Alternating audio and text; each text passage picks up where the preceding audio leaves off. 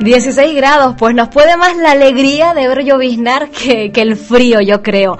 Aquí seguimos, 15 minutos mm, nos quedan para alcanzar las 10 de la mañana y estamos en este pequeño espacio en positivo, eh, la gente que me gusta.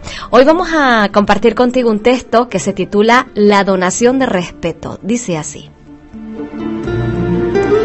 Los seres humanos tenemos una vida nada común en la faz de la Tierra por la malla social que hemos creado. No hay otro ser viviente que tenga una situación tan compleja como nosotros. Una persona común y corriente puede llegar a tener 5.000 relaciones en toda su vida. Es por esa razón que una de las principales consecuencias de la crisis o de las crisis en general es el rompimiento de relaciones y la creación de nuevas. Sin embargo, por detrás de la malla social hay algo más. Hay sentimientos, emociones que se mezclan constantemente, hay valores que están cambiando de un lugar a otro, hay energía que fluye, una energía que no puede ser medida por ningún instrumento físico, pero que existe, se siente.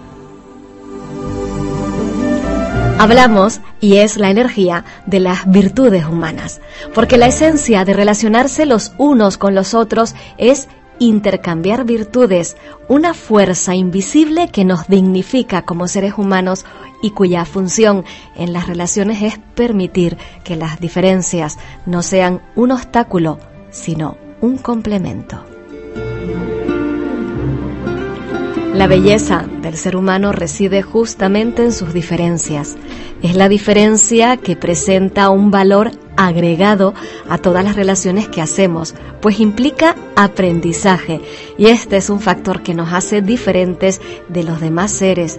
No paramos de aprender mientras queramos hacerlo.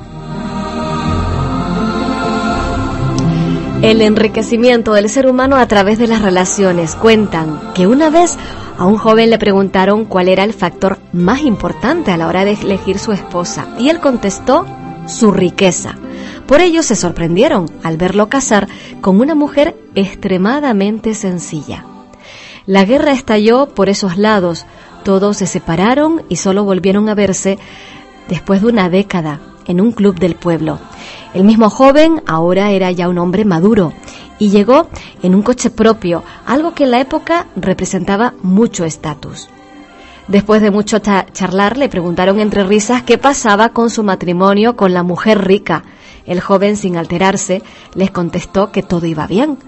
Cuando ya se calmaron las risas, se acercó a ellos como a contarles un secreto. Les dijo que la verdadera riqueza de su esposa no era el dinero o propiedades, sino sus virtudes. Era una mujer extremadamente paciente y dulce, pero no carecía de coraje y determinación. Siempre se le veía jovial y su sabiduría le ayudaba constantemente. Pero, ¿qué tiene eso que ver con la riqueza? le preguntó uno de sus amigos. Todo, le contestó el hombre. Durante la guerra tuve que ir a luchar y sus cartas tan llenas de amor, coraje y entusiasmo fueron las que me mantuvieron con vida durante ese horror. Después de la guerra decidí abrir un negocio aprovechando que muchos sitios estaban vendiendo barato. Fue la determinación de mi esposa la que logró el dinero, pues ella golpeó cada puerta hasta que alguien confió en ella y nos prestó lo necesario para abrir nuestro negocio. Su jovialidad fue lo que atrajo a la clientela y sus consejos de sabiduría los mantuvieron nos mantuvieron durante estos años. Señores, mi esposa siempre fue la mujer más rica del pueblo y esa riqueza interior ahora se ha manifestado en lo exterior. Este cuento es parcial. Podríamos imaginar qué diría la esposa de su marido. En realidad, nunca podemos dar una virtud sin recibir algo de regreso. Así que este es el mayor beneficio de las virtudes, el enriquecimiento mutuo.